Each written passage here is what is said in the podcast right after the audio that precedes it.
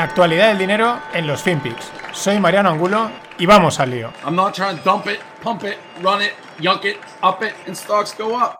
I will support and defend the Constitution of the United States against all enemies, foreign and domestic, against all enemies, foreign and domestic, that I will bear true faith and allegiance to the same, that I will bear true faith and allegiance to the same, that I take this obligation freely that I take this obligation freely without any mental reservation or purpose of evasion, without any mental reservation or purpose of evasion, and that I will well and faithfully discharge and that I will well and faithfully discharge the duties of the office upon which I am about to enter.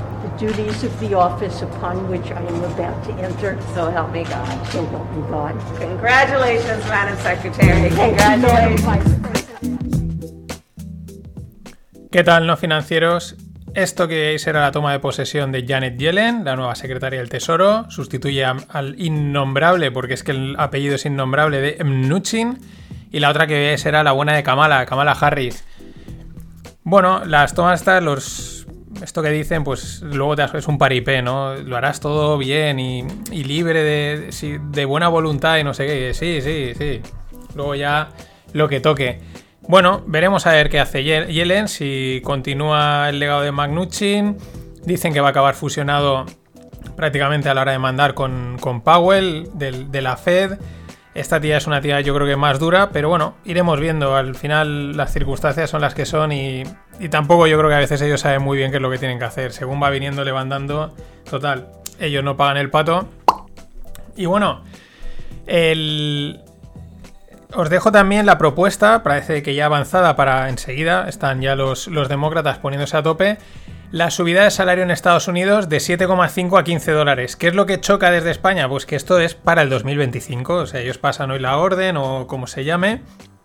Rollo, pues bueno, ya no estudio, sino también, oye, pues en- dentro de cuatro años subirá el salario. Las empresas yo creo que pueden hacer sus números, planificar, tal, yo qué sé. Que entre, ¿no? Que, que no se golpe, no como aquí que cogemos el lunes sube el, sana- el salario mínimo un 20%. Y ale, y a tirar para adelante, ¿no? En fin, estas cosas que pasan. También pasa que es bastante curioso, eh, relacionado con el tema del, bueno, uno de los argumentos que él expone con respecto al, a la diferencia de la riqueza, etcétera, todo este, est- y luego la división política. eh, Ray Dalio, el famoso hedge fund manager de Bridgewater, que él sigue diciendo que ve riesgo de guerra civil en Estados Unidos, tal cual. Choca porque esto no lo está diciendo el gran Yellowstone Wolf, sino que lo dice Rey Dalio, que es un tío, pues bueno, respetado, eh, con la cabeza donde tiene que estar, etcétera. Y bueno, también una de las cosas en las que se ha embarcado de una manera un poco personal, por interés personal, es en estudiar los últimos 500, 600 años de historia de los ciclos político-económicos sociales para ver cuándo las cosas caen, etcétera. Y en base a todo eso, él sigue diciendo que hay un riesgo de guerra civil en Estados Unidos. Mm, también dice que no tiene por qué ser una guerra al estilo, ¿no? De unos a un lado y otros a otro, sino pues bueno, que quizás a lo mejor esto de que eh, la gente esté cambiándose de ciudades, las protestas, etcétera, pues quizás ya es un concepto de guerra, pero no deja de llamar la atención que una persona eh, tan respetada y ya digo, con la cabeza donde tiene bien puesta, mm, se atreva a decir esto. Es porque, pues porque sus, argumentos tiene, ¿no? Su punto tendrá. Y bueno, mm, eh, otra, una historia que de vez en cuando va saliendo algo, ¿no? Y dices, aquí yo creo que la montaña de mierda que hay, no, vamos, no nos la acabamos ninguno. Un tal Leon Black le pagó 148 millones por asesoría fiscal a Epstein, el famoso este que se ahorcó, que si lo mataron, etcétera, la isla donde llevaban a las chicas, hacían allí, han pasado por allí, vamos, todos los gerifaltes, empresarios, eh, aristócratas, presidentes de, vamos, de mil sitios. Sé que aquello era un festival constante y van saliendo cosas, pero aún así de una manera muy opaca, ¿no? O sea, te pagan 148 millones por asesoría fiscal, lo cual es una barbaridad, incluso en esos círculos, y ahí está. Mm, ya veremos, igual dentro de unos años, pues supongo que esto a lo mejor es que HBO ya ha comprado los derechos de la historia y dentro de unos 10, 15 años, cuando no hayan temas legales, pues igual sacan pues esta una docuseries de estas que todo el mundo, guau, cómo, joder, qué pasada, ¿no? Hostia, me ha dejado loco la, la historia de Epstein. Así es el mundo hoy en día. Y hablando de jugadas, una breve historia de dos petroleros. La cuenta Javier Blas, que es un periodista de Bloomberg que trata el tema de mucho trata de petróleo, de, de oil, de energía. Y bueno, son eh, la Guardia Costera Indonesia para dos petroleros, uno iraní, eso ahí en medio del mar, en medio del océano, y que estaban, estaban ahí juntitos los dos trasvasándose petróleo uno al otro. Con las, balizas señalizadoras apagadas y desplegaron unas lonas para tapar el nombre de los barcos. En fin, eh, mola, o sea, mola mucho que en el siglo XXI aún, este- aún se hagan este tipo de, de triquiñuelas, ¿no? Además, muy típicas del mundo marítimo, que siempre hay, aunque no parezca, hay miles de triquiñuelas, ¿no? Despliega las lonas que van a saber quiénes somos. En fin, y cambios de bandera, cambios de nombre. Muy curioso. Y hablando de energía, de petróleo y estas cosas, pues gas natural. Gas natural en Texas con Elon, Elon Musk, que el tío no se puede estar quieto y ahora dice que va a extraer gas natural allí porque él se ha mudado a Texas mm, y es que este tío es eso, eh, dices, oye, que ya tienes tu empresa de naves al espacio, tu empresa de coches eléctricos, la que le vas a meter el chip en el cerebro a la gente, tenías la del Boring Company y ahora también a extraer gas natural. El tío no puede estar quieto. Y claro, por eso siempre, siempre se habla de él, es que no hay otra. ¿Qué vas a esperar de un tío que le preguntaron, oye, ¿tú meditas? Y dijo, "Pf, bueno, sí, mientras trabajo. ¿Y cuánto trabajas? Dice, pues prácticamente todo el día, desde que me levanto hasta que me acuesto. ¿Qué vas a esperar de un tío así? Y luego aparte es un guasón, es un guasón enorme porque él en Twitter juega, eh, juega hace un doble juego con los bitcoiners, a veces se medio ríe de ellos, los, motiva, etcétera, y de vez en cuando pues yo creo que entra al trapo de lo que está de moda. Cogía y el tío tuiteaba que Etsy, que es una plataforma en la que se pueden comprar y vender cosas online, desde una hoja Excel hasta eh, cosas así craft, ¿no? Hechas a mano, eh, pues es- está cotizando y decía que le encanta Etsy. Automáticamente, que hacía Etsy? Un 6% arriba en bolsa. Yo creo que el tío dice, "Me- bah, vamos a divertirnos. Y hablando de subidas en bolsa, pues el tema candente esta semana, lo de GameStop, ¿cómo está? Pues esto sigue. Esto sigue la fiesta ahí. Ya por lo menos algunos hoy en día empezaba, hoy decían, bueno, a ver, eh, no pueden ser, no puede un foro no puede estar moviendo esto. O sea, aquí tiene que haber alguien detrás. Pues claro que hay alguien detrás. Aquí siempre hay gente, manos grandes que les interesa, ¿no? Pero hay uno que muy respetado porque es un tío que es del mundo del mundo startup y tal y buah, de estos ahí, buah, es que cada cosa que dice tal. Pero para mí cada día demuestra que también está como una maldita regadera. Un tal llamado Chamaz Papaltitria o algo así. Bueno, un gran inversor y tal, ¿no? Pero el tío coge y tuitea, pero es que literalmente lo pone.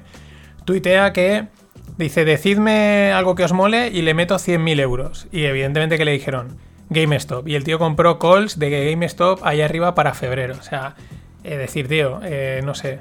No, no, no. O sea, no, sé cómo puedes contribuir a, a esta locura, ¿no? Pero bueno, es que ya da igual. ¿Y cuál es la historia? Citadel, que es un gran hedge fund y es un. Bueno, juega en todos los lados. De Ken Griffin. De hecho, algunos de los audios de estos de las entradas de los FinPix, hay algunos que son de, son de Ken Griffin en el, en el Chicago Club dando una, una charla. Bueno, pues Citadel hace unos días decía que había ganado este año 2020 6,7 billion, 6.700 millones. Ellos hacen operaciones no solo de trading, de hedge fund de exposición, sino que también hacen, digamos, enrutado de órdenes, ¿no? Los Robin, Robin Hood le pasa las órdenes de lo que la gente quiere comprar y ellos pues ahí ya las colocan al mercado y evidentemente saben lo que pasa y lo mueven, ¿no? ¿Qué pasa? Pues con toda la movida esta de, de GameStop, un hedge fund llamado Melvin, de un tío llamado Gabe Plotkin, en quiebra. Porque se habían puesto cortos, o sea, habían apostado a la caída de GameStop. Como los Reddit los han tirado, los Reddit users han tirado esto para arriba de una manera loca, los Reddit users y alguna otra mano seguro, pues mm, petada de Melvin. ¿Qué pasa? Pues aparece Citadel con otro fondo llamado P72 y dicen, bueno, te vamos a rescatar por 2, y te vamos a meter los 2,75 billions que necesitas. Lo curioso es que Citadel no directamente, pero indirectamente es culpable de, este, de esta peta de Melvin, porque gran parte de, esas, de, esa, de esa peña en tromba comprando GameStop han ido por plataformas tipo Robinhood, que luego los que pasan las órdenes al mercado es Citadel. Esto es divertidísimo, por eso me hace mucha gracia cuando la gente se alegra tanto y dice, ah, qué bien, están entrando los grandes en Bitcoin tal. Estos, tú, estos no sabes a qué juegan, juegan a otra liga totalmente. En ese sentido, recomiendo la primera temporada, la segunda es un poco aburrida, o sea, ya es más de lo mismo la tercera, pero la primera temporada de Billions, mm, para mí, sin haber estado en ese mundo, pero hace una aproximación muy buena al juego que llevan entre ellos y cómo realmente son peleas entre grandes de a ver quién se quita dinero a quién. Como decían ayer en Twitter, en Twitter algunos, un auténtico shit show. Pero no dejamos este mundo de Internet y los mercados y esta locura. Porque estas hay cosas divertidas también. Bueno, está el YOLO Index. YOLO es de, de los memes de You Only Live Once, You Only Live Once, solo se vive una vez. Y el YOLO Index, ¿qué es? Pues es un índice que registra la evolución de las apuestas bursátiles del foro este de Reddit, ¿no? Pues oye, de todas esas locuras que van diciendo ahí. Bueno, hasta ahora no había tenido un gran rendimiento este foro, o sea, este índice, el YOLO Index, como la, palabra YOLO, y en el 2020 lleva un 916% al alza. Impresionante. También es impresionante el Non-Profitable Text Index de Goldman Sachs. Es decir, es un índice que tiene montado Goldman Sachs en el que mete a las empresas tecnológicas que no son rentables, que están cotizando en bolsa, pero que no ganan dinero, que no. Sí, sí, o sea, no son rentables. Esto ya es casi normal, en máximos históricos también. Una auténtica pasada. Y bueno, a los americanos no les duran los estadios nada. Este es un tuit que he encontrado que me ha molado mucho de las estadísticas de lo que tardan en, deshacer, pues, en, construir un estadio, ¿no? Y cuánto lo, usan y luego cuando montan otro. En 1991 la media de duración, ¿no? De, uso de un estadio de la NBA, de la NBA era 18,5 años. En 2004 11,4 años. En la NHL era 30,3 años en 1991 y en 2004 era 11,9 años. O sea, en 10 años, 10, 12 añitos, vale, eh, hazme, otro que este ya me he cansado de él. 10 años, impresionante. En la NFL era en, un poquito más, 26,1 años, 26,1 en 1991 y 19,3 en 2004. Y desde aquí, desde Europa, desde España, el fondo australiano IFM ha lanzado una OPA, una OPA sobre la española Naturgy, que antes se llamaba Gas Natural, cambio de nombre estratégico, sí, te dicen, no, es que es para reflejar el tema verde, mira, os habéis movido desde Barcelona, habéis cambiado la sede social por el tema de todo el independentismo y lo que toca es mm, limpiar el nombre, pero no, es que hay que ponerle un toque bonito y tal. Pero bueno, la OPA va a por el 24,8% de las acciones que posee la Caixa, que es un banco que tiene, pues, ha tenido una, siempre ha sido, mm, siempre ha tenido una cartera industrial muy importante de, acciones en bolsa. Y bueno, lo curioso es que desde abril este gobierno que tenemos maravilloso blindó este tipo de operaciones. Es decir, no puede llegar IFM e intentar comprar Naturgy, tiene que recibir el visto bueno del gobierno, porque son activos estratégicos y tal. En fin, que seguro que hay algunas casas que se pagan por ahí, luego no se sabe cómo, ¿no? Y bueno, una noticia de estas eh, curiosas, ¿no? Barilla, la de las pastas, la de las pastas buenísimas, bueno, pues ha creado listas en Spotify, en acuerdo con Spotify, que duran lo que dura hacer la pasta. Entonces tiene la lista del espagueti, la lista de los macarrones y entonces tiene el número de canciones con la duración exacta para lo que te puede eh, costar cocerlas, etcétera. Oye, son ideas divertidas y, y oye, tiene su sentido.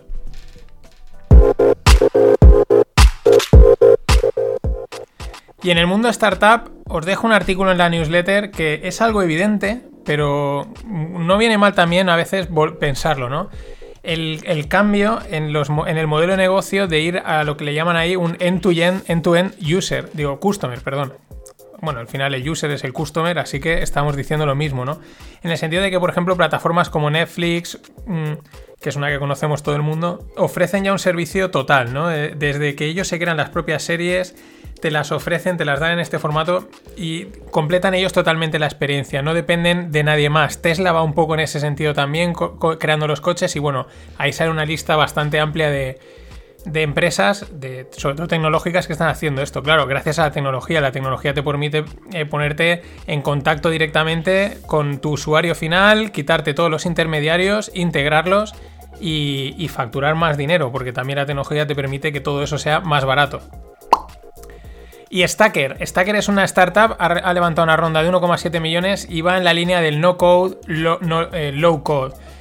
Ellos lo que quieren es eh, ayudar a crear software a través de hojas de cálculo. Google Sheets ya tiene algo así, pero es un poquito flojillo. Yo lo probado y tampoco me ha aclarado demasiado. Pero esto es una tendencia muy fuerte, la comentamos en, el podcast del Bazar de la Bolsa, lo comentó Juan Luis Hortelano, el no-code parece que este año va a sonar cada vez más y va a, va a llegar a más, a más campos, ¿no? A más, a más soluciones, tanto el no-code como el el low -code, que es, bueno, teclear un poquito. Pero mucho ojo porque en breve, mm, para, vamos, mm, ya no es hacerte una web, es que te vas a poder hacer una app con los ojos cerrados, sin ninguna duda. Y en el mundo cripto, blockchain, bitcoin, para, que todo, para decir las palabras, para que todo el mundo esté representado, Bitstamp, que es un, un exchange de ahí de, Holanda, y bueno, le, Holanda se han puesto también duros y aumentan el control, ¿no? Entonces a la gente que tiene dinero en Bitstamp les han dicho que, que les tienen que dar más datos, que les tienen que dar su patrimonio, su nacionalidad, una prueba de residencia para poder extraer los fondos. Si no, puede que hasta se los quiten. Más que nada puede parecer anecdótico, pero es algo que, vamos, vamos, yo creo que vamos a ir viendo en otros, en otros países, en otros estados. Esta quizás es la punta de lanza de cómo vayan eh, cerrando, ¿no? Cerrando el cerco eh, para poder de alguna manera controlar qué está pasando en el, en el criptomundo, ¿no? Y luego, una cosa interesante, eh, un chaval de 24 años arrestado por fraude con señales de cripto trading, ¿no? Estos son esto es un negocio que hay montado por ahí, que son grupos de Telegram en los que pagas, te metes y entonces te dicen compra esto, vende esto, etcétera, ¿no? Eh, lo curioso es que lo ponen solo como. No entiendo cómo. El concepto de fraude. Yo creo que prácticamente el 99,9% de esos grupos son fraude. Eh, que un día ganas has tenido suerte, ¿no? Pero este han cogido al cabeza turco y el pobre chaval, pues a pagarla. Pero ojo, porque yo creo que viendo lo que está pasando en Reddit y tal, mm, no me extrañaría que tarde o pronto esto este tipo de, de penalizaciones, de arrestos, como lo queramos ver, eh, lo extiendan a no solo a gente que esté monetizando, sino incluso a gente que esté monetizando y puedan considerar, mira, esto es un consejo, un financial advisor y esto no puedes decirlo aunque, aunque, no, aunque no tengas ningún título ni nada, porque estás, estás induciendo a la gente a invertir en cosas que no deben.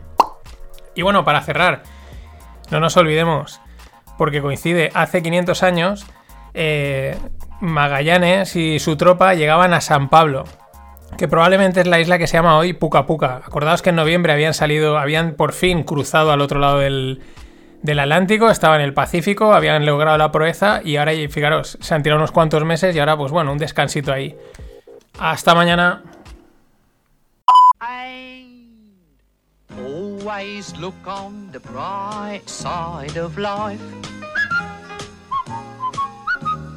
Always look on the light side of life.